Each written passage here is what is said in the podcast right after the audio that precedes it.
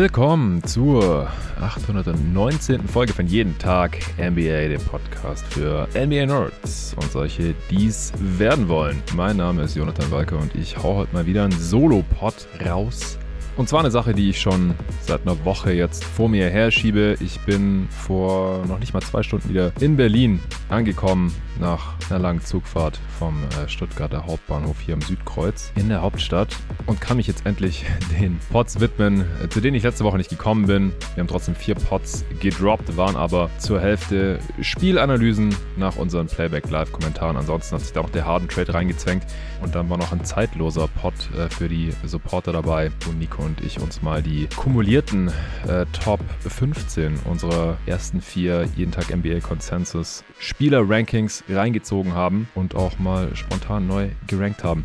Ja, währenddessen wurde auch ein bisschen NBA Basketball gespielt und es gab einiges an News in den ersten zwei Wochen dieser unserer Lieblingsbasketballliga und abseits des James Harden Trades zu den LA Clippers und allem, was da noch dazugehörte, beziehungsweise allem, was wir damals an Informationen hatten an dem Dienstagnachmittag, hatte ich noch nicht die Gelegenheit, da so wirklich drüber zu sprechen. Das werde ich jetzt in den nächsten Tagen hier ändern. Nicht alles heute in dieser Folge. Heute konzentriere ich mich auf News und vor allem Verletzungen. Leider Teil dieses Spiels und da gab es jetzt in den ersten zwei Wochen, knapp zwei Wochen, heute Nacht am ähm, Election Day, Dienstag auf Mittwoch gibt es ja keine Spiele, deswegen haben wir noch nicht ganz zwei Wochen NBA Basketball gehabt, aber doch schon so einiges an Spielen. Also die meisten Teams haben jetzt so sechs, sieben, vereinzelt auch schon acht Spiele. Wir haben kein Team mehr, das ungeschlagen ist, übrigens, nachdem die Boston Celtics letzte Nacht gegen die Minnesota Timberwolves verloren haben. Die Wolves, ey, die äh, fügen hier mehreren Teams schon ihre erste Niederlage zu. Bei den Denver Nuggets war es ja auch schon so. Trotzdem die Nuggets und Celtics hier stand heute Dienstagabend noch auf Platz 1 ihrer jeweiligen Conference mit nur einer Niederlage. Auch die Mavs haben nur eine Niederlage, die wiederum gegen die Nuggets während der ersten In-Season Tournament Games, NBA Cup Games. Ich bin mir noch nicht ganz sicher, wie ich es hier nennen will. Ob ich mich mit NBA Cup, ist ein bisschen kürzer, prägnanter, knackiger, oder In-Season Tournament anfreunden werde. Da sind ja gerade die äh, Gruppenphasen Spiele, beziehungsweise zweimal die Woche, normalerweise freitags und dienstags, aber heute ist wie gesagt Election Day, heute gibt es keine Spiele. Deswegen hat alles, was ich jetzt hier gerade sage, auch noch ein bisschen länger Relevanz, so hoffe ich doch, als normalerweise, denn sonst äh, würde nach wahrscheinlich wieder einiges passieren passieren, ein paar Verletzungen dazukommen. Ich hoffe mal, dass es jetzt heute ohne Spiele nicht der Fall ist. Äh, aber ansonsten immer freitags und dienstags eben die NBA Cup Games. Da werde ich nach der äh, zweiten Nacht, also dann am Samstag, voraussichtlich auch mal ein Update zu machen. Fand ich schon sehr, sehr spannend, was da passiert ist. Waren durchweg coole Spiele da letzte Freitagnacht. Mal abgesehen von der Qual, die es ist, zumindest für mich ist ja alles Geschmackssache, diese Chords sich anzuschauen. Das ist äh, sehr, sehr wild, was die NBA da gemacht hat. Ich hatte ja mit dem, äh, Pat Foster von Kicks hier in derselben Folge, in der wir auch die Hornets Preview gemacht haben, war öffentlich, kann sich also jeder anhören schon über die City Edition Jerseys gesprochen und ich habe festgestellt, dass mir da dieses Jahr nicht so wirklich viel zusagt. Und die äh, sind ja passend oder abgestimmt auf die NBA Cup Courts. Also ich finde es eine coole Idee, dass die äh, NBA diese Spiele auch optisch hervorheben möchte, dass wenn man da eben reinsappt oder auch später vielleicht Highlights sich anguckt oder Spielzusammenfassungen oder was ich, dass einfach immer klar ist, okay, das war in einem NBA Cup Game und äh, wenn da nicht so ein greller Court ein anschreit förmlich optisch, dass man dann eben weiß, okay, das war ein ganz normales Regular Season Game. Ja, ich habe auch gemerkt, sowohl auf Social Media als auch im Supporter Discord von jeden Tag NBA, dass da noch ein bisschen Klärungsbedarf besteht, dass noch nicht ganz alle Fans den Durchblick haben, was das NBA In-Season Tournament überhaupt ist und wie die Spiele da zählen, was das alles zu bedeuten hat. Kann ich auch nachvollziehen. Kam irgendwann im, im Sommer ja die News und ich habe da im Pod auch noch nicht wirklich drüber gesprochen, aber es wird so langsam Zeit. Letzte Woche war ich, wie gesagt, in Stuttgart, habe da wieder meinen äh, Vater im Familienbetrieb vertreten dürfen, ist in Herbstferien in Baden-Württemberg gewesen und deswegen kam ich nicht zu allem, was ich gerne gemacht hätte. Ich habe trotzdem viel NBA geschaut, nur in der Zeit, wo ich dann normalerweise Pots aufnehme, musste ich dann leider anderen Tätigkeiten äh, überwiegend nachgehen. Und ihr wisst ja, hier bei jeden Tag NBA, da werden nur Pots aufgenommen, wenn man auch weiß, worüber man spricht und sich eingehend damit beschäftigt hat, alles analysiert hat. Und das war letzte Woche einfach nicht drin. Auch weil äh, Luca gerade in den letzten Zügen seiner Bachelorarbeit ist. Torben arbeitet immer mittwochs jeden Tag NBA. Da war ein Feiertag in NRW und deswegen hat er natürlich auch frei gehabt. Und äh, deswegen war letzte Woche, wie gesagt, nicht so viel drin, wie ich es mir selbst gerne gewünscht hätte. Aber NBA In-Season Tournament Update soll auch noch zeitnah kommen. Außerdem habe ich mega Bock, die Tage mal so ein Small Sample Size Theater Pod zu machen, weil äh, in der Vorbereitung auf die Live-Kommentare und die anschließenden äh, Pods, die letzte Folge war ja auch öffentlich, die davor war nur für Supporter zu Sixers Suns, äh, da äh, stechen einem gerade immer die witzigsten Stats in die Augen und äh, da werde ich mal ein bisschen was zu machen, glaube ich. Und vielleicht auch mal wieder eine Answering Machine. Dann können die Supporter Fragen stellen auf Steady und ich äh, werde die hier im Pod beantworten. Ja, mega Bock, ich bin hyped. Hier geht's gleich los, direkt nach der Werbung des heutigen Sponsors. Longevity ist ein Begriff, den ihr bestimmt schon mal gehört habt, höchstwahrscheinlich im Zusammenhang mit besonders langen Karrieren von NBA-Spielern, die seit 20 Jahren oder länger in der NBA spielen auf höchstem Niveau und deren Körper offenbar nur sehr langsam altern. Longevity betrifft aber nicht nur Sportler und ihre Karrieren, Basketballkarrieren, sondern jeden, weil das ist eigentlich ein Begriff, der die Lebensdauer in Bezug auf Länge und Qualität des Lebens bezeichnet. Und deswegen ist es wahrscheinlich für jeden, der hier gerade zuhört, interessant, was Avea, der Sponsor des heutigen Podcasts, so macht. Es ist ein führendes Schweizer Unternehmen in der Longevity-Forschung und die nutzen diese Forschung eben, um hochwertige Nahrungsergänzungsmittel mit evidenzbasierten Inhaltsstoffen zu entwickeln. Zum Beispiel den Mobilizer. Der Mobilizer, der macht verschiedene Sachen mit euch oder eurem Körper. Zum einen Leistungssteigerung und Ausdauer, zum anderen schnelle Regeneration und Verletzungsprävention und auch Unterstützung des Immunsystems und der Herzgesundheit. Es gibt zehn Punkte, bei denen der Mobilizer euren Körper unterstützt. Die äh, sind, wie gesagt, für aktive Basketballer interessant, aber auch für Sportler aller Art und auch Leuten, die sich einfach nur gern bewegen und die gerne hätten, dass das auch so bleibt mit dem Alter. Alter. Ich bin ja jetzt Mitte 30, werde im Juli 35 und ich merke auch so, äh, der Körper ist nicht mehr das, was er mal war. Ja, vor 20 Jahren konnte man noch jeden Tag im Sommer, sieben Tage die Woche auf dem Freiplatz Basketball spielen, von morgens bis abends, gar kein Problem. Ja, das geht jetzt nicht mehr. Ich bin jetzt froh, wenn ich mal zwei Tage in Folge auf dem Basketballplatz stehen kann, ohne dass mir alles weh tut. Ja, zurück zu Avea und dem Mobilizer. Die Kapseln helfen zum Beispiel bei der Gelenkunterstützung. Das UC2-Kollagen im Mobilizer kann helfen, die Gesundheit der Gelenke zu verbessern und Gelenkschmerzen zu reduzieren, was besonders wichtig ist für Basketballspieler, weil wir ja oft hochspringen und schnelle Richtungswechsel ausführen. Das ist klar, das strapaziert natürlich die Gelenke. Es kann bei der Verletzungsprävention helfen. Das Risiko kann reduziert werden, weil die allgemeine Gelenkgesundheit und Beweglichkeit eben verbessert wird. Es wirkt entzündungshemmend. Das Hydrokurk, das ist ein bioverfügbares Kurkumin. Es hat starke entzündungshemmende Eigenschaften, die dazu beitragen können, nach dem Training auftretende Entzündungen zu reduzieren. So, und ihr als Hörerinnen und Hörer von Jeden Tag NBA habt natürlich auch was davon. Unter avea-live.com, A-V-E-A-live, L-I-F-E.com slash NBA. Da bekommst du mit dem Code NBA zusätzlich 15% Rabatt auf alle Abo-Modelle des Mobilizers. Das heißt, wenn ihr den Mobilizer monatlich abonniert habt, dann bekommt ihr 25 statt 10% Rabatt. Normal gibt es schon 10, mit dem Code NBA 25% aufs monatliche Abo 25% statt 10%, vierteljährlich 30% statt 15% und jährlich 40% statt 25%. Das ist ein ordentlicher Deal. Also ihr würdet 25% bekommen, wenn ihr direkt ein jährliches Abo abschließt vom Mobilizer und mit dem Code NBA bekommt ihr 40%. Also schaut es euch einfach in Ruhe mal an, avea-live.com slash NBA mit dem Code NBA bekommt ihr die Rabatte und das packe ich euch natürlich wie immer auch in die Beschreibung dieses Podcasts. Ja, wo fangen wir an? Wir fangen an mit der neuesten größeren Verletzung. Es ist sehr schade, aber es sieht so aus, als würde Robert Williams III von den Portland Trailblazers länger ausfallen. Ist äh, vorgestern im Spiel gegen die Grizzlies raus mit Kniebeschwerden und nicht zurückgekommen und im Nachgang kam jetzt die Meldung, dass er länger ausfallen wird. Laut Adrian Wojnarowski von ESPN äh, braucht er eine zweite Operation am rechten Knie.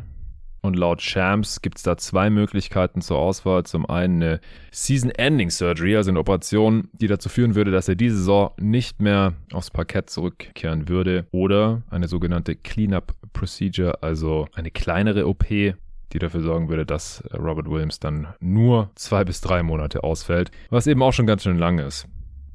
Die Blazers haben ja schon dreimal gewonnen, muss man sagen, bei vier Niederlagen.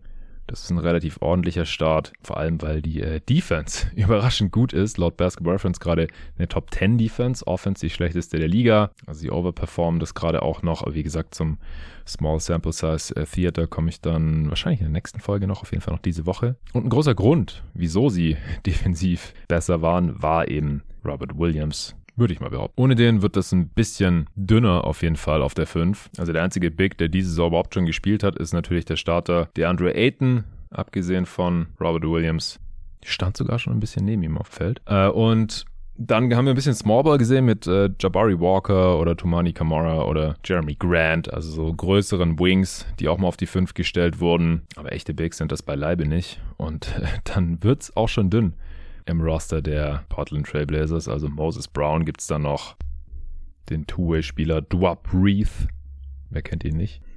Ja, irgendeiner von denen äh, wird wahrscheinlich dann ein bisschen Spielzeit bekommen. Mindestens in den nächsten zwei, drei Monaten oder wenn es die OP mit dem äh, längeren Ausfall werden sollte, dann für die restliche Saison. Ja, verwundert leider nicht, dass Robert Williams nicht die gesamte Saison für die Blazers auf dem Court stehen würde. War klar, entweder durch einen Trade, das wird jetzt nicht passieren. Also jetzt fällt ja auch ein Trade-Kandidat weg, habe ich heute auch schon auf dem Discord geschrieben. Für andere Teams war ja zum Beispiel für die Grizzlies ein Gespräch oder nochmal andere Teams, die realistisch gesehen Interesse an einem Spieler wie es Robert Williams III ist, gerade in diesem Vertrag gehabt haben könnten. Ja, und dann äh, war er halt leider verletzungsanfällig. Er sah eigentlich wieder ganz gut aus, hatte ja aber schon jetzt äh, mehrfach Knieprobleme in Boston gehabt und das äh, scheint hier sich weiter durchzuziehen nach nur sieben Spielen für den Time Lord in der Saison 2023-24. Ah ne, er hat sogar nur sechs gespielt. Sorry, ein Spiel hatte er schon ausgesetzt. Genau, das zweite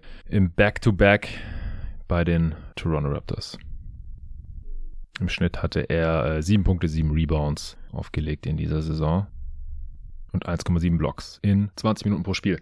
73% aus dem Feld. Ja, hauptsächlich Dunks, gehe ich mal von aus. Jawohl, 27% seiner Field Goals waren Dunks. Naja, das führt jetzt wahrscheinlich schon ein bisschen zu weit für einen Spieler wie Robert Williams. Wir haben noch ein paar andere News.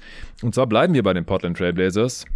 Ich hatte auch noch keine Gelegenheit darüber zu sprechen, dass Anthony Simons auch eine Weile ausfallen wird. Es hieß vier bis sechs Wochen. Das ist jetzt schon knapp zwei Wochen her. Also im Season Opener nach 27 Minuten ist das passiert. Dem Zeitpunkt hat er 18 Punkte und 4 Assists. Und dadurch ist Shaden Sharp in die Starting Five gerutscht und äh, weiß zu überzeugen. Seither 20 Punkte, 6 Rebounds, 3 Assists im Schnitt, 39 Minuten pro Partie auf dem Feld. Das wäre wahrscheinlich nicht der Fall, wenn Simons sich nicht äh, verletzt hätte. Ist auch noch effizient dabei. Trifft seine vielen Dreier sehr gut bisher. Natürlich bei kleiner Sample Size, zieht Freiwürfe und hat sein Passing Game auch verbessert, wie ich finde, in dem, was ich bisher von den Blazers gesehen habe. Scoot Henderson fällt gerade auch noch aus. Ist mittlerweile, glaube ich, wieder Day to Day. Ich schaue gerade mal nach. Der war umgeknickt. Ja, Game Time Decision, also könnte bald zurückkommen. Hatte zwei Spiele verpasst, für die es dann merken. Brocken, der Starter gewesen. Also die Blazers hier extrem gebeutelt in dieser noch jungen Saison. In ihrer äh, Top 7 direkt drei Ausfälle. Zwei davon eben relativ schwerwiegend und bei Robert Williams eben potenziell Season Ending, was schon sehr, sehr bitter ist. Ja, gehen wir rüber zu den äh, Clippers. James Harden hat letzte Nacht sein erstes Spiel für die LA Clippers absolviert. Ich konnte es leider dank dem nicht vorhandenen WLAN bei der Deutschen Bahn, Grüße gehen raus, äh, schauen. Das werde ich jetzt hier gleich noch anmachen. Wie gesagt, heute Nacht kommen keine Spiele, deswegen kann ich da noch ein paar Games der letzten Nacht nachholen. Ich weiß schon, wie es ausgegangen ist. Natürlich, die äh, Clippers haben verloren, unter anderem, weil sie 22 Turnovers hatten, äh, gnadenlos ausgereboundet wurden. Das ist halt der Nachteil, wenn man jetzt äh, so einen zentralen Spieler in seine Offense noch reinholt, während die Saison schon läuft. Das äh, wird nicht on the fly perfekt passen direkt. James Harden ist jetzt nicht gerade Plug and Play und sein Fit. Gerade mit Westbrook ist er jetzt auch nicht super clean. Interessanterweise hat er ja auch noch ein paar kontroverse Sachen rausgehauen in seiner Pressekonferenz nach dem Trade Richtung Sixers und äh, da haben viele natürlich auch ein bisschen was rein interpretiert, was seine Rolle bei den Clippers jetzt angeht. Wurde ein bisschen aus dem Zusammenhang gerissen. Für die, die es nicht mitbekommen haben, werde ich es nochmal kurz zusammenfassen. Was wahrscheinlich die allermeisten irgendwie mitbekommen haben über Social Media oder andere Podcasts ist der Satz, und ich zitiere, I'm not a system player, I am a system. Dem hat er noch einiges anderes vorausgeschickt gehabt, was das so ein bisschen eingeordnet hat. Er hat es so dargestellt, dass die Sixers seine Rolle verändert haben und er könnte eigentlich mehr machen, mehr geben, wie er es ausgedrückt hat. Aber dass er da eben zurückgehalten wurde, an alleine gehalten wurde, on a leash, wie er es ausgedrückt hat. Er meint damit gar nicht, dass er jedes Mal werfen will oder so, sondern dass er das Spiel eben zu jedem Zeitpunkt denkt. I think the game I'm a creator on the court. Und da hätte er gerne mehr Input gegeben, auch gegenüber dem Coach, was er eben sieht, und dass er da eben auch Sachen vorschlagen kann. Er hätte da gerne das Vertrauen des Coaches dann auch und jemanden, der an ihn glaubt und ihn versteht, weil er eben kein Systemspieler ist, sondern ein System ist, der eben sinngemäß die ganze Zeit das Spiel denkt und Sachen sieht und da ist mehr rauszuholen, seiner Meinung nach. Viele haben das dann eben so interpretiert, dass er irgendwie die erste Option sein will oder dass alles über ihn laufen muss. Ich habe das ehrlich gesagt nicht so verstanden. Ich bin sehr gespannt, wie das dann aussieht und ich glaube auch nach wie vor, dass der Fit mit Kawhi und Paul George und auch Ivica Subac sehr gut sein wird. Mit Westbrook, ja, war ich vorher schon skeptisch. Ohne Harden, offensiv, auf dem höchsten Level. Äh, Westbrook hat auch was Interessantes gesagt, dass er eben äh, der Point Guard schon war, schon immer war in der NBA, auch als für die Clippers war und äh, dass er auch davon ausgeht, dass es erstmal so bleiben wird. Hm, mal sehen. Offensiv ist Harden äh, ganz klar der bessere Spieler im Halbfeld. Vielleicht finden sie eine gute Mischung. Die müssen auf jeden Fall gegeneinander gestärkert werden, dass äh, zu jedem Zeitpunkt des Spiels einer von beiden auf dem Feld ist. Dann minimiert man auch die Zeit, die die beiden zusammen auf dem Feld sind, aber sie starten natürlich zusammen, haben sie auch gegen die Knicks. Ist keine Überraschung, habe ich vor einer Woche hier im Podcast auch so antizipiert. Mal sehen, wie lange es so bleibt. Was ich auch noch interessant fand, dass Embiid sich auch dazu geäußert hat, was Harden eben gesagt hat. Und zwar, äh, dass ich umschreibe hier wieder, was äh, Embiid gesagt hat. Macht keinen Sinn, hier die ganze Zeit englische Zitate vorzulesen, denke ich. Dass seiner Meinung nach äh, Harden jede Possession, jeden Ballbesitz den Ball bekommen hat, weil er natürlich sehr, sehr gut ist und ein amazing Player, laut Embiid, und ein großartiger Passer. Deswegen haben sie ihm die ganze Zeit den Ball gegeben, aber sie haben ihm auch den Ball jede einzelne Possession gegeben, um sein Ding zu machen, um Entscheidungen zu treffen, um offene Mitspieler zu finden oder eben auch selber zu scoren. Also hat er nicht so ganz verstanden, zusammengefasst, sinngemäß was Harden hier sagen wollte. Also ich glaube, man kann das halt auch aus Sixers Sicht nur so verstehen, dass Harden mit seiner offensiven Rolle nicht zufrieden war, unter Doc Rivers zumindest. Ich weiß jetzt nicht, wie es unter Nurse gewesen wäre, wir haben es ja nicht gesehen. Und dass das wiederum jemand wie Embiid dann nicht ganz nachvollziehen kann. In der Regular Season war die Offense ja extrem gut mit den beiden und mit Harden auf dem Feld. In den Playoffs ja gut, reden wir nicht mehr drüber. Das lag aber auf jeden Fall nicht an Hardens Rolle. Klar, er hatte krasse Games, als Embiid nicht mitgespielt hat. Game One gegen die Celtics war Vintage Harden. Aber es kann ja auch niemand erzählen, dass es für Harden irgendwie schwerer gewesen wäre, ansatzweise so zu spielen, wenn Embiid mit ihm auf dem Feld ist. Das größte Problem ist einfach, dass Harden nicht mehr derselbe ist, nicht mehr die Rim Pressure hat. Und als die Celtics den nicht mehr ganz so dämlich verteidigt haben, er einfach nichts mehr machen konnte und grundsätzlich auch einfach abgetaucht ist in den Playoffs, wie wir es leider auch schon aus früheren Jahren von ihm gekannt haben. Ansonsten haben wir nicht im Pod vor einer Woche gesagt, dass die Sixers Danny Green entlassen haben. Ja, die mussten im Roster-Spot freimachen, waren 3 gegen 4 Trade. Und Philipp Petruschew, wie wir seit besagtem Pod ja auch dank Luca Cellar wissen, wie man den Dude ausspricht, der ist nicht bei den Clippers verblieben, der wurde direkt weitergereicht zu den Sacramento Kings die den wir noch ausprobieren werden. Zumindest mal bis zum 7. Januar, dann wird sein Gehalt vollständig garantiert. Bis zu dem Zeitpunkt können Sie sich überlegen, ob sie den halten wollen oder nicht. 560.000 von den 1,1 Millionen für Petruschew wären das dann. 23 Jahre alt ist er, wurde vor zwei Jahren gedraftet, kam jetzt rüber zu den Sixers und wurde jetzt eben zu den Kings weitergereicht. 50. Pick 2021. Clippers haben jetzt nur 13 Spieler unter Vertrag, beziehungsweise hatten nur 13 Spieler unter Vertrag, denn sie haben den Deal von äh, Josh Primo. Converted.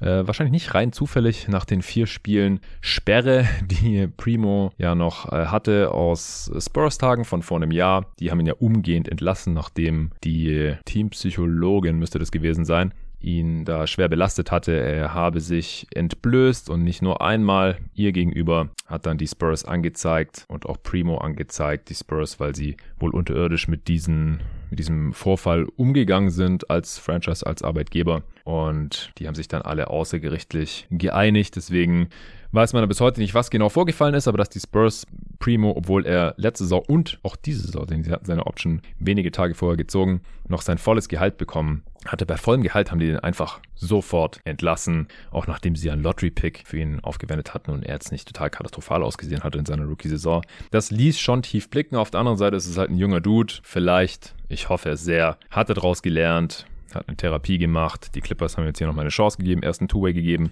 und den jetzt eben zu einem Standardvertrag konvertiert. 12. Pick 2021 war er.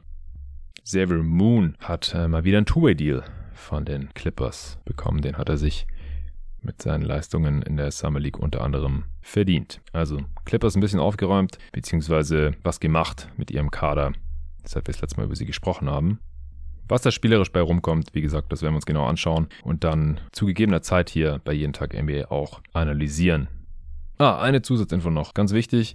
Wir haben ja letzte Woche hier zum Harden Trade aufgenommen, als gerade noch in den USA morgen war. Der Trade war mitten in der Nacht bekannt geworden. Deswegen hatten wir noch nicht alle Informationen, aber konnten auch nicht länger warten, dann aufzunehmen. Und zwar laut Bobby Marks von ESPN, der Cap Guru, haben die Sixers jetzt zwei Trade Exceptions kreiert. Knapp 7 Millionen, 6,83 um genau zu sein. Und nochmal eine über 560.000. Letztere hat jetzt nicht wirklich einen Wert. Erstere aber durchaus. Die Sixers sind außerdem nicht hard capped am First Apron. Die äh, Clippers haben außerdem noch ein bisschen Kohle rübergeschickt, 3,1 Millionen insgesamt, 2 Millionen davon nach Philly, 1,1 Millionen nach Oklahoma City. Der Preis insgesamt war für Harden jetzt nicht super hoch, deswegen macht es durchaus Sinn, dass äh, noch ein bisschen von Steve Baumers Kohle hier rüber geht und davon eben zwei Drittel zu den Sixers und 1,1 Millionen zu den Thunder für die Pick-Akrobatik. Noch ein kurzer Fact bezüglich Fake Trades die euch vielleicht vorschweben. Die Verträge von Covington, Batum, Martin, Jr., Morris, Harden,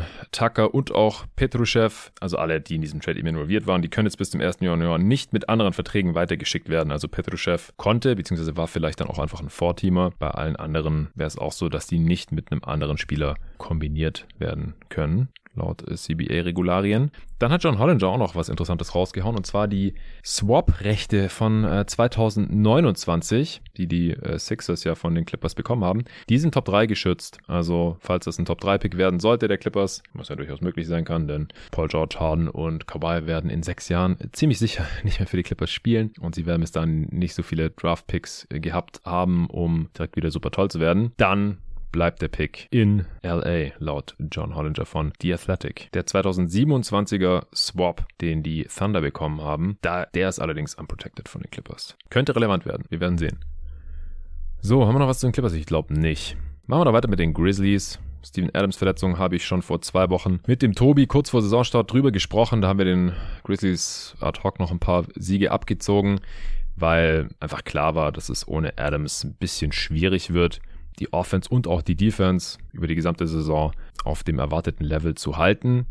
Tja, das Problem war, dass neben Brandon Clark, der nicht vor Februar von seinem Achillessehnenriss zurückkehren wird, und natürlich Ja Morant, der für 25 Spiele suspendiert ist und dann ja auch erstmal fit bleiben muss, vielleicht auch fit werden muss, hat bis dahin dann kein NBA Basketball gespielt für sehr, sehr lange Zeit. Dass äh, außerdem sich jetzt noch ein paar mehr Spieler verletzt haben. Santi Adama war ein paar Spiele draußen, deswegen waren sie auf den großen Positionen noch dünner. Jetzt ist Xavier Tillman Day-to-Day -Day mit einem Knieproblem und der Backup Point Guard, der hat sich auch noch verletzt mit Derrick Rose. Ist mittlerweile auch wieder Day-to-Day, -Day, aber auch ein paar Spiele ausgefallen. John Conchar hat Hüftprobleme. Also die Memphis Grizzlies aktuell mit massiven Verletzungsproblemen. Noch schlimmer als bei den Portland Trailblazers und dementsprechend waren sie das Team, das am längsten gebraucht hat, um seinen ersten Sieg einzufahren. Sechs Niederlagen zum Saisonstart 0 und 6. Jetzt haben sie die Blazers im letzten Spiel geschlagen können im In-Season Tournament Game. Freitagnacht haben sie gegen die Blazers noch verloren gehabt, aber wie gesagt, die haben gerade ihre eigenen Verletzungsprobleme. Ja, Tillman hat jetzt schon ein Spiel verpasst. Aldama hat erst eins gemacht, in dem 20 Minuten gespielt, also sechs verpasst. Conchard zwei, Derrick Rose drei. Und das Team war eben schon extrem dünn, also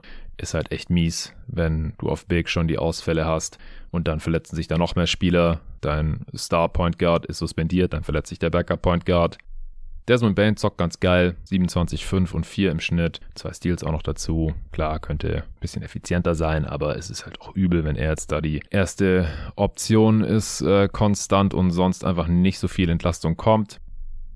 Marcus Smart ist äh, grausam ineffizient, 97er Offensivrating bisher in den ersten sieben Spielen als ja, de facto Starting Point Guard. Sarah Tillman, wie gesagt, jetzt angeschlagen mit Knieverletzung. Davor hat er kein Scheunentor getroffen, auch weil er nicht ideal eingesetzt wird. Mehr als Spacer und er trifft 24% seiner Dreier. Äh, weniger als Rollman, der dann aus dem Short Roll vielleicht mal was kreieren kann. Drum äh, wurde er dann auch auf die Bank degradiert. David Roddy in die Starting Five gerückt und zuletzt dann Bismack Biombo, der ewige Bismack Biombo, hat einen Deal bekommen, kurzerhand von den Memphis Grizzlies. Soll laut Shams bis zu 5 Millionen sein, also nicht mal nur ein Minimum. Allerdings ist davon nur eine Million garantiert. Also ich glaube, dass Biombo 5 Millionen wert ist, da müsste er in den jungen Brunnen reinfallen. Es gab schon auch einen Grund, wieso er noch keinen Deal hatte. Aber in der Regular Season kann er schon ein solider Backup-Big sein. Wie ich finde, hat er zumindest äh, für die Phoenix Suns die letzten Jahre noch gezeigt gehabt. Für Höheres ist er dann doch vor allem offensiv natürlich zu limitiert. Hat jetzt in den zwei Spielen für die Grizzlies eins, wie gesagt, gestartet und im Schnitt vier Punkte, sechs Rebounds, anderthalb Blocks und zwei Assists aufgelegt. Also besser als nix und ja, die Grizzlies haben halt nahezu nichts gerade äh, sonst auf den großen Positionen, weil wenn wir ehrlich sind, Kenneth Lofton Jr. ist da auch nicht die Antwort. Deswegen total nachvollziehbares Signing. Bei den Phoenix Suns fällt weiterhin Devin Booker aus. Erst hieß es Knöchelverletzung nach seinem Superspiel, nachdem er zurückgekehrt war gegen die äh, San Antonio Spurs. Dann kam raus, dass es eine Wadenzerrung ist und da weiß jetzt keiner so genau, wie lange er ausfallen könnte. Wadenzerrungen können sich ziehen, so äh, Muskelgeschichten. Sollte man auch nicht früher zurückkommen, weil man dann immer riskiert, dass äh, man es nur schlimmer macht. Also Oberschenkelzerrungen, mit denen Devin Booker leider auch schon seine Erfahrung gemacht hat, Wadenzerrungen. Ganz, ganz fiese Geschichte. Dafür könnte Bradley Beal Mittwoch auf Donnerstag gegen die Bulls sein Saisondebüt geben, was super wichtig wäre. Ich habe hier am Pod sowohl am Samstag für Supporter als auch am Sonntag hörbar für jedermann dann in äh, bisschen kürzerer Form über die Suns gesprochen, was für Probleme sie eben haben, ohne Devin Booker und Bradley Beal, wenn Kevin Durant offensiv den Laden mehr oder weniger alleine schmeißen muss. Außerdem haben die Suns eine Strafe bekommen für Tampering. Und dabei geht es nicht um Bradley Beal oder irgendwie sowas, war ja auch ein Trade, äh, sondern um ein Minimum Signing. Und zwar dreht sich alles um Drew Eubanks. Die haben angeblich schon vor Start der Free Agency Kontakt gehabt mit dem Free Agent Center der Portland Trailblazers. Und als Strafe wurde den Suns ihr 2024er Second Round Pick, das war nicht ihr eigener, sondern der der Denver Nuggets, weggenommen. Tja, die Suns haben eh schon wenig Picks quasi alle Firsts, die nicht nied- und nagelfest waren, weggetradet oder geswappt, teilweise sogar nochmal geswappt und dafür irgendwelche Seconds bekommen. Und davon wurde ihnen jetzt der nächste von der Liga weggenommen als Strafe dafür, dass sie zu früh Kontakt vor Start des Moratoriums am 30. Juni Kontakt mit Drew Ewings aufgenommen haben. Tja, Statement kam von der NBA selbst. Die Frage ist immer bei solchen Sachen, wer hat die Suns da jetzt angeschwärzt? Kann eigentlich nur ein anderes Team gewesen sein, die auch Bock auf Drew Eubanks gehabt hätten, aber wahrscheinlich dann erfahren haben, als sie den Agenten angerufen haben, nö, nö, der, der hat schon sich mit den Suns geeinigt. Und ob das jetzt um äh, vor 18 Uhr am 30.06. war oder danach, eine Minute danach, ist halt leider auch unrealistisch, dass man da vorher noch keinen Kontakt hatte. Also die Agenten und Spieler und auch Teams sind da halt meistens selbst schuld, wenn sie es nicht wenigstens so aussehen lassen, als hätte man sich da erst direkt nach Start der Free Agency in einem äh, nachvollziehbaren Zeitfenster geeinigt. Und weiß nicht, vielleicht fanden die Blazers es kacke, und haben daraus im Prinzip die Suns angeschwärzt oder irgendein anderes Team. Aber von selbst wird die NBA dann normalerweise nicht tätig und sie machen das, sie, sie bestrafen dann in der Regel auch nur, wenn man das zweifelsfrei nachweisen kann. Ja, die Pelicans, die haben auch schon wieder Verletzungspech. Könnte man sich jetzt vielleicht drüber streiten, ob jetzt hier die Blazers, Grizzlies oder Pelicans das größte Pech bisher haben. Aber Trey Murphy III wird ja noch bis mindestens Mitte des Monats ausfallen mit seiner Meniskusverletzung. Das war ja schon äh, kurz nach der Aufnahme der Pelicans Preview bekannt geworden, sodass Torben das noch im, in einem Zusatzintro, das er nachträglich aufgenommen hat, kurz einordnen und besprechen äh, konnte. Das war die allererste Preview, die wir damals aufgenommen haben oder die er mit Jerry aufgenommen hat und die dann Mitte September gedroppt ist. Ja, offizielles Rückkehrdatum ist nach dem 17.11., also der große Shooting Wing der Pelicans fehlt natürlich nach wie vor. Außerdem José Alvarado, der übel umgeknickt war, könnte jetzt jederzeit zurückkommen, aber hat auch noch kein Spiel absolviert. Dann ist Najee Marshall noch ausgefallen, direkt zu Saisonbeginn, auch mit einer Knieverletzung, wird auch bis Mitte des Monats noch fehlen, wäre sonst auch in der Rotation gewesen, der Flügelspieler. Und jetzt, vor zwei Tagen kam die News, CJ McCollum wieder mit einer Collapsed Lung wie es im Original heißt, einem kleinen Pneumothorax in seiner rechten Lunge. Was ist ein Pneumothorax? Äh, der Rasmus, der übrigens wieder zurück ist bei jeden Tag NBA, welcome back. Der hat es recherchiert. Bei einem Pneumothorax dringt Luft in den Pleuraraum ein, in den Spalt zwischen Lunge und Brustwand, zwischen Rippen und Lungenfell. Dadurch kann sich die Lunge nicht mehr ausdehnen wie zuvor, also beim Atmen. Sie fällt in sich zusammen. Es kann bis zu einer lebensbedrohlichen Situation kommen. Ja, üble Geschichte. Und CJ McCollum hatte letzte Saison schon mal eine kollabierte Lunge. Es wird jetzt nun weitere Tests geben, die über die weitere Behandlung entscheiden. Letztes Mal ist er, glaube ich, sechs Wochen ausgefallen. Ich schaue gerade nochmal, um sicher zu gehen. Genau, das war noch bei den Portland Trailblazers, also vorletzte Saison, sorry. Äh, am 4. Dezember 2021 hat er sein letztes Spiel gemacht gehabt und kam am 15. Januar zurück. Ja, das sind ziemlich genau sechs Wochen. Hat dann noch elf Spiele für die Blazers gemacht und wurde dann zu den Pelicans getradet, noch in derselben Saison. Also scheint er irgendwie anfällig für zu sein. Quelle hierfür ist Andrew Lopez im Original und ja, ich habe jetzt heute nichts Neues dazu gefunden. Ich denke mal, dass wir da wahrscheinlich dann die nächsten Tage mehr erfahren werden. Aber es ist natürlich übel für die Pelicans. Ich würde behaupten, alle vier Dudes wären eigentlich in der Rotation gewesen sonst. Sie stehen jetzt gerade trotzdem bei einer positiven Bilanz von 4 zu 3, aber sie overperformen in Net Rating gerade auch brutal. Das ist eigentlich bei minus 5. Sie sind weder offensiv noch defensiv überdurchschnittlich bisher, haben daher das neun schlechteste Net Rating der Liga. Und CJ McCallum war ja einer ihrer 23 Punkte pro Spiel Scorer. Zion ist knapp gerade Topscorer mit 21,8 im Schnitt in 32 Minuten pro Spiel. McCollum spielt die meisten Minuten pro Spiel tatsächlich mit über 34 und 21,7 Punkten pro Spiel. Dann kommt Brandon Ingram mit 20,8. Außerdem ist CJ McCollum Top Assist Geber mit 5,7, trifft 38% seiner Dreier in den ersten sechs Spielen. Also hatte einen soliden Saisonstart, würde ich sagen. 121er Offensivrating und ja, wenn es annähernd so lange dauert wie letztes Mal und ich denke auch, dass man bei so einer Sache nichts überstürzen sollte, dann wird er mindestens wieder einen Monat ausfallen, wenn nicht wieder fünf, sechs Wochen und das ist schon übel für die Pelicans. Alvarado, wie gesagt, noch mit keinem Spiel. Der wäre jetzt natürlich umso wichtiger als Playmaker, auch wenn er ein anderes Skillset mitbringt als CJ McCollum. Natürlich eher ein Defender in erster Linie, ein Hustler. McCollum eher äh, Shooter und Ballverteiler im Pick and Roll. Jordan Hawkins, der Rookie, musste jetzt schon viermal starten. Letzte Nacht auch über 30 Punkte rausgehauen. Im Schnitt sind es äh, 13 pro Spiel. Der dürfte jetzt eine größere Rolle haben, wenn McCollum länger fehlt. Dyson Daniels eventuell auch. Ist in der Rotation mit 22 Minuten pro Spiel. Hätte jetzt wahrscheinlich sich dann einen Kampf liefern müssen mit Alvarado, aber dadurch, dass McCollum ausfällt, dürften Minuten für beide da sein. Matt Ryan übrigens auch schon mit einem Start und mit 23 Minuten pro Spiel. Den hatten sie ganz kurz vor Saisonbeginn noch gesigned und äh, der spielt hier als Shooter bisher quasi den Trey Murphy-Ersatz, auch wenn er natürlich lange nicht auf seinem Niveau ist in allen anderen Aspekten des Games. Äh, Matt Ryan trifft bisher 42 Prozent seiner Dreier. Also da kann man natürlich nichts sagen, macht 10 Punkte pro Spiel. Aber Trey Murphy ist natürlich der deutlich athletischere, längere Spieler, der auch in äh, Transition Terror sein kann, der Cloudouts attackiert und so weiter und so fort, ein guter Defender ist. All das ist Matt Ryan eher nicht. Auch Brandon Ingram hat schon drei Spiele verpasst. Also die Pelicans echt mit massiven Verletzungssorgen aktuell. Zion hat auch schon eins ausgesetzt, ist aber wieder fit. Also ja, müssen wir im Auge behalten, wie sich das hier bei den Pelicans weiterentwickelt. Ist aber auf jeden Fall eine Erklärung dafür, dass sie bisher nicht ganz so gut dastehen. Also wie gesagt, der Record sieht noch okay aus. Mit vier, also mehr als nur okay. 4-3 ist echt äh, gut, wenn man so ein schlechtes Net-Rating hat. Äh, bei den Grizzlies, die sollten wahrscheinlich ein bisschen besser sein als hier 1 und 6 Record. Aber ja, defensiv kriegen sie auch ein bisschen die Bude eingeschossen. Und offensiv ist es natürlich tough aktuell mit dem Spielermaterial. Auch hier werden wir in äh, absehbarer Zeit ein bisschen mehr zu sagen können.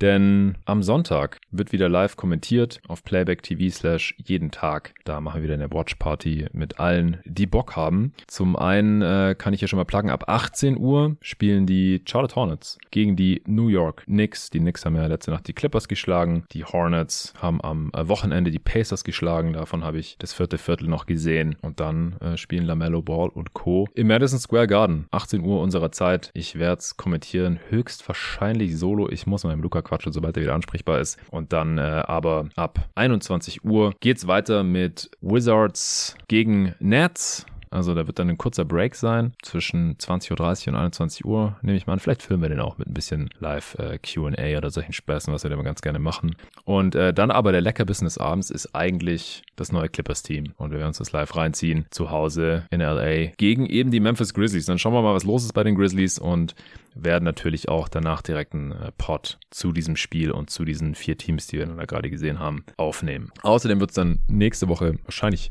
sehr, sehr wahrscheinlich, Updates geben zu den Power Rankings, Western Conference Power Ranking, Eastern Conference Power Ranking. Spätestens da wird man dann mal über alle Teams gesprochen haben.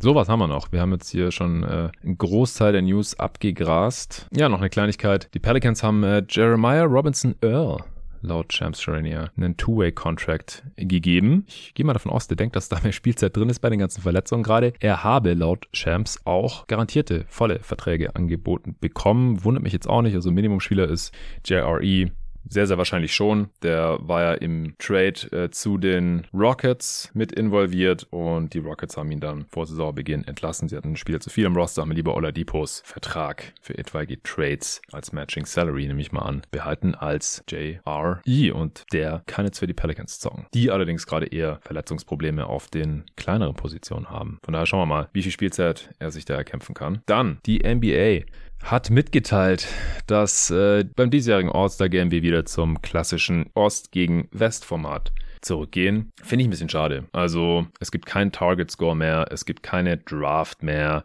Die ganzen Sachen, die das All-Star-Game so, so ein bisschen verbessert hatten, also jetzt nicht das Game an sich, außer beim ersten Mal, als es das Elam-Ending gab, das war geil. Da gab es die zusammengedrafteten Teams. Ich hatte das Gefühl, die sind beide motiviert. Und dann im letzten Viertel wurde auch richtig gezockt. Ich, wann war das? 2020 müsste das gewesen sein. Vielleicht auch 2019. Bin mir gerade nicht mehr sicher. Jedenfalls wurde da im letzten Viertel richtig gespielt mit Defense und die Teams wollten gewinnen. Das hat man gesehen. Die folgenden Jahre war es irgendwie nicht mehr so. Ich weiß nicht genau, woran es lag. Vielleicht haben sich die ganzen Stars daran erinnert, hey, das ist eigentlich nur das All-Star-Game und ist eigentlich auch scheißegal, wer hier gewinnt. Deswegen, ja, ich, ich finde es ich find's alles ein bisschen oberflächliche Kosmetik. Jetzt kann man halt verkaufen, ja, wir machen es wieder so wie früher und früher war alles besser. Keine Ahnung. Also ich, ich verstehe nicht, wieso man, wieso man wieder das macht, was vor fünf Jahren auch schon kacke war. Denn es geht ja um nichts. Was, um worum spielen denn hier diese Conferences? Wenn man drum spielen würde, hey, welche Conference hat Heimrecht? In den NBA Finals oder so. Ich glaube, dann wird sie abgehen. Dann würden die Spieler, die bei Contendern zocken, dann würden die hier richtig Dampf machen bei diesem Game. Sowas wäre zum Beispiel cool. Ich glaube, im Baseball ist es so. Aber solange sowas nicht passiert, und das wird nicht so ohne weiteres passieren, weil das würde ja die NBA ziemlich auf den Kopf stellen, wenn auf einmal nicht mehr der Regular Season Record beziehungsweise das Seeding dann über äh, Heimrecht entscheiden würde in den Finals. Aber ich glaube, ansonsten, ja, wird es einfach irgendwie lamer sein. Ich fand auch die Draft an sich immer cool. Ich habe das immer gerne reingezogen. LeBron, KD, Janis, die Dudes, die da halt so wählen durften. Fand es immer interessant, wen die dann da genommen haben, beziehungsweise eben auch nicht nicht genommen haben. Letztes Jahr war der Draft, der, der Spielerdraft sogar live vor dem Spiel. Fand ich noch cooler. Das war so ein bisschen wie früher im Sportunterricht oder bei einem Pickup-Game. Ja, deswegen bin ich da kein Fan von, ehrlich gesagt. Aber ich denke, für die meisten Leute ist es nicht besonders relevant, weil es ist halt auch nur das All-Star-Game. Ich ziehe mir das zwar jedes Jahr rein, aber ich weiß, dass es auch viele von euch nicht mehr tun. Hm, was ich vorhin bei den Clippers vor lauter Harden vergessen habe, ist, dass in dem Spiel gegen die Knicks Julius Randle Mason Plumlee ins Knie gefallen ist. Und bei sowas können miese Sachen passieren, Kreuzbandrisse und dergleichen.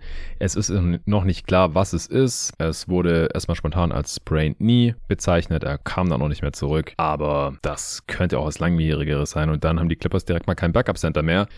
Und äh, das wird dann wahrscheinlich Small Ball bedeuten in LA. PJ Tucker auf der 5, neben Kawhi, PG, Terrence Mann, James Harden zum Beispiel. Könnte man viel switchen, würde ich ganz gerne sowieso mal sehen. Und äh, jetzt könnte Tyron Lue keine andere Wahl mehr haben, eventuell. Wir werden sehen. Ich schaue gerade nochmal, ob wir noch irgendwelche größeren Verletzungen haben. Ja, genau, Orlando Magic, Wendell Carter Jr., der Starting Center, der hat sich den äh, Finger gebrochen und wird wahrscheinlich erstmal ungefähr drei Wochen ausfallen. Uns Moritz Wagner ist so lange der Starting Center. Wendell Carter Jr. ist natürlich defensiv deutlich besser, besserer Rim Protector, besserer Shooter, besserer Rimrunner auch. Äh, ich finde auch, dass er fast nicht viel mehr gemacht hat, als so als Lob-Target zu fungieren. Also es wird seinem Skillset irgendwie auch nicht so ganz gerecht. Ich finde ich auch als Passstation. Al Horford leitmäßig ganz interessant. Das haben wir jetzt in den paar Spielen, bevor er sich verletzt hat, nicht gesehen gehabt. Ansonsten äh, hat Devin Vassell eine Leistenzerrung, ist mittlerweile auch wieder Day-to-Day, -Day, aber hat gegen die äh, Suns, als sie dann auch ihr Comeback hatten, aber trotzdem nicht gewonnen haben, letzten Donnerstag schon die zweite Halbzeit nicht mehr gespielt und dann eben auch im Spiel gegen die Raptors nicht, was sie ja dann noch verloren haben nach Raptors Comeback, nach Overtime. Wir haben es ja in der letzten Folge eben besprochen, Lorenzo und ich. Und auch im Spiel gegen die Indiana Pacers, wo die Spurs ein bisschen auf den Sack bekommen haben letzte Nacht, auch nicht gespielt. Also der wird da schmerzlich vermisst. Die Starting Five der Spurs funktioniert halt leider noch schlechter ohne das Shooting von Devin Vassell. Darren Fox war umgeknickt, ist schon wieder eine Game Time Decision, also könnte auch bald schon wieder zurück sein äh, wird schmerzlich auch vermisst. Die Kings haben zwei Spiele in Folge jetzt gegen die Houston Rockets verloren. Fox nur drei der sechs Spiele absolviert. Die anderen drei durfte dann Davian Mitchell starten. Der ist äh, maßlos überfordert damit, trifft 33 Prozent aus dem Feld, macht fünf Punkte und drei Assists in seinen 20 Minuten pro Spiel. Fox hat einen geilen Start. 31 Punkte pro Spiel, 4 Rebounds, 6 Assists in diesen drei Spielen. Im Schnitt hat auch nachdem er umgeknickt ist, das Game noch zu Ende gezockt gegen die äh, Lakers müsste es gewesen sein. Ich habe sogar gesehen, genau. Nach Overtime Sieg gegen die Lakers stand bei 2-1. Dann mit einem Punkt gegen die Warriors verloren und eben zweimal in Folge gegen die Rockets verloren. Einmal mit 18 Punkten und einmal mit 25. Ja, war beides auswärts, trotzdem widerlich. Und die Kings müssen hoffen, dass er nicht mehr allzu lange ausfällt. Aber wie gesagt, ist schon wieder Day-to-Day. -Day. Sonst noch irgendwas Folgenschweres? Ich scroll gerade nochmal drüber. Ja, AD hatte auch eine Leistenzerrung, soll aber im nächsten Spiel schon wieder spielen. Gab Vincent soll wohl auch bis Mitte, Ende November ausfallen mit einer Knieverletzung, hatte auch einen relativ katastrophalen Saisonstart. Ehrlich gesagt, Jared Vanderbilt hat immer noch seine Fersenverletzung. Der hat noch gar nicht gespielt in dieser Saison und soll auch erst nächste Woche frühestens zurückkehren, so ab dem 12. November laut CBS. Jalen Hutzkifino, sowieso nicht wirklich Teil der Rotation. Der äh, wird bis Ende des Monats ausfallen mit einer Knieverletzung. Hachimura hat eine Gehirnerschütterung. Also die Lakers haben auch schon wieder mehr als genug Verletzungsprobleme. Tari Eason könnte im nächsten Spiel sein Debüt geben bei den Houston Rockets.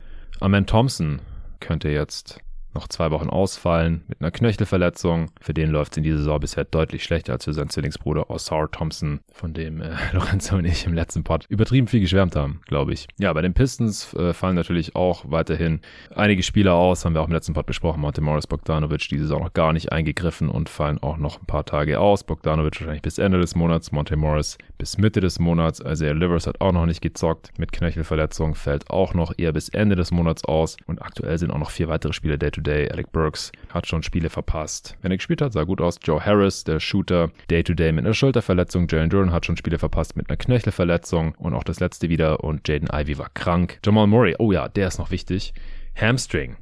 Ich habe es vorhin bei Booker schon gesagt. Also hintere Oberschenkel gezerrt. Coach Mike Malone, Michael Malone, sorry, sorry, hat äh, gesagt, dass es kein, keine Verletzung ist, die ihn nur ein, zwei Spiele raushalten wird. Also könnte auch was längerfristiges sein. Äh, jetzt erstmal bis Mitte des Monats hier, also circa eine Woche klassifiziert. Ricky Rubio bei den Cavs natürlich weiterhin raus, aus persönlichen Gründen bis mindestens, also mindestens auch für das restliche Kalenderjahr. Alonso Ball natürlich auch weiterhin raus, nichts Neues. Terry Rozier hat auch eine Leistenverletzung. Man, so viele Leistenverletzungen. Ist auch eine üble Sache, so eine Leistenzerrung. Ja, könnte auch noch ein paar Spiele ausfallen. Frank Nilikina, Frankie Smokes, fällt noch bis mindestens den 20. November aus. Hat diese Saison auch noch nicht gespielt. Aber ich glaube, der wird auch nicht einen Unterschied ausmachen für Charlotte. Cam Johnson, Wadenzerrung fällt auch noch ein paar Tage aus, aber könnte dann auch diese Woche noch zurückkommen. Der hatte sich nach 26 Minuten im ersten Spiel die Wade gezerrt. Netz bisher der Top 10 Offense, aber eine Flop 10 Defense. Deswegen auch ein leicht negatives Net Rating. Cam Johnson wird eher am offensiven Ende des Feldes helfen. Am defensiven Ende des Feldes fehlt Niklas Claxton. Knöchelverletzung, auch noch mindestens eine Woche im ersten Spiel 28 Minuten gespielt. Seither konnte Nick Claxton nicht mehr eingreifen. Ja, die Brooklyn Nets können froh sein, dass der andere Cam, Cam Thomas, brutal am Rad dreht bisher.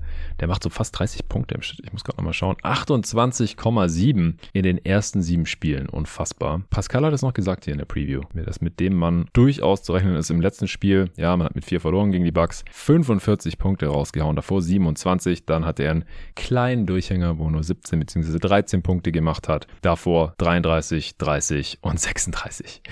Der Dude hat einfach 33 Punkte pro Spiel in seinen ersten drei Saisonspielen gemacht. Das erste noch von der Bank. Seither ist er Starter. Die Nets stehen bei 3 und 4.